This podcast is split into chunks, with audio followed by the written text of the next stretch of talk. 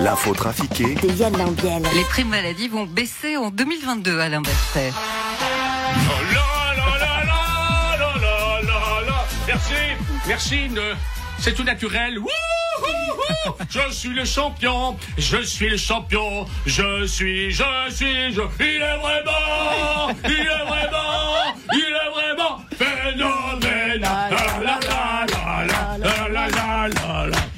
Alain Berset, vous avez donc annoncé la nouvelle hier. Vous êtes content, manifestement. Écoutez, je suis super content. Écoutez, en tant que ministre socialiste en charge des affaires sociales, de la culture et de la santé, ça fait deux ans que je me farcis l'annonce de mauvaises nouvelles euh, tous les semaines. Euh, ça fait des mois que je n'ai rien de positif. Et là, wouhou, les primes baissent.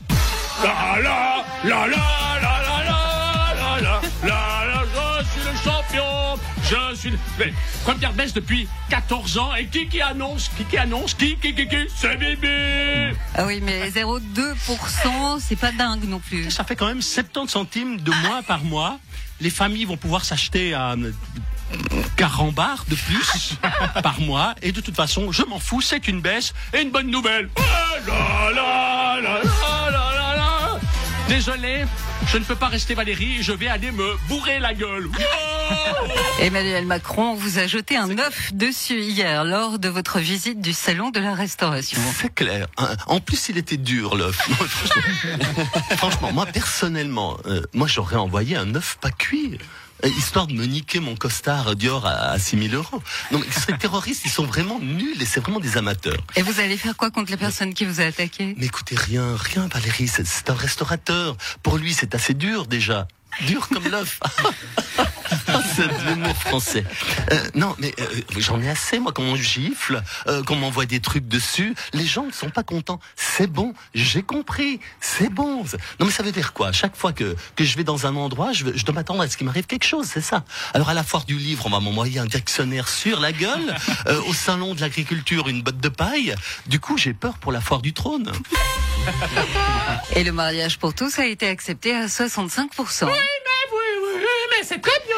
Marie-Thérèse, Oui. vous êtes contente de ce résultat Mais oui, et puis en plus, vous savez, moi, Baloche, moi j'ai un avantage parce que moi je peux me marier quatre fois maintenant. Ah bah comment ça Bah oui, moi je peux me marier avec une femme en étant une femme, avec un homme en étant une femme, avec une femme en étant un homme et avec un homme en étant un homme. Ah oui, c'est vrai. Ouais.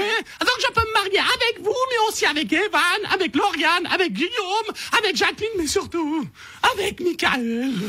Ma- Bonjour Michael. T'emballes pas. Mais, euh, Michael Driberg qui est à côté de moi. Vous vous rendez compte, il s'appelle Driberg, Valoche. Driberg, en suisse allemand, Driberg.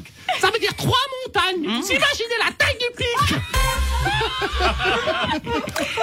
Une campagne d'affichage fleurit sur les murs de Lausanne pour sensibiliser les 11-15 ans et leurs parents à la gestion des écrans au quotidien.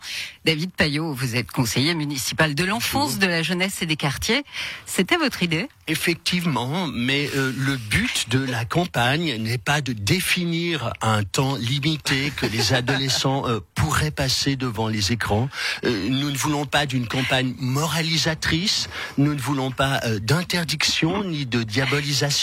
L'objectif n'est pas non plus de lutter contre les écrans, mais plutôt de faire avec. Mais alors, elle sert à quoi cette campagne? Écoutez, l'important n'est pas l'utilité d'une campagne, mais sa mise en œuvre afin de sensibiliser les jeunes et euh, les parents à la thématique sans pour autant que ça soit utile et concret. Oui, mais cette campagne a quand même coûté 200 000 francs. Et vous savez, l'important, ça n'est pas le prix d'une campagne, ni sa nécessité, ni sa pertinence même, mais l'apparence que des choses sont faites au niveau communal dans un concept inutilo-créatif conceptuel qui justifie une partie de mes heures. La protection du climat pourrait entraîner une hausse des loyers. Bonjour, c'est Bernard Nico.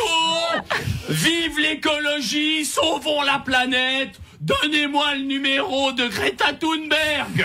Vous êtes devenu écolo maintenant C'est important l'écologie, surtout si ça peut me permettre d'augmenter les loyers. Je suis vert dans l'âme. Mais vous n'avez pas bien compris, Bernard. Ça va augmenter les loyers parce que les propriétaires vont devoir, dans l'avenir, changer tous les systèmes de chauffage à mazout et au gaz pour les nouvelles normes.